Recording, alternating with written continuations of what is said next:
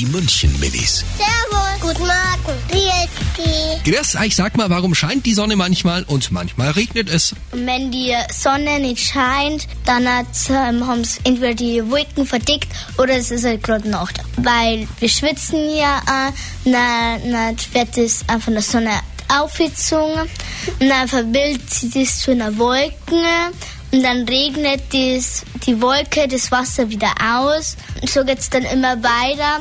Und ist sehr gut für die Umwelt. Die München Minis. Jeden Morgen beim Wetterhuber und der Morgencrew.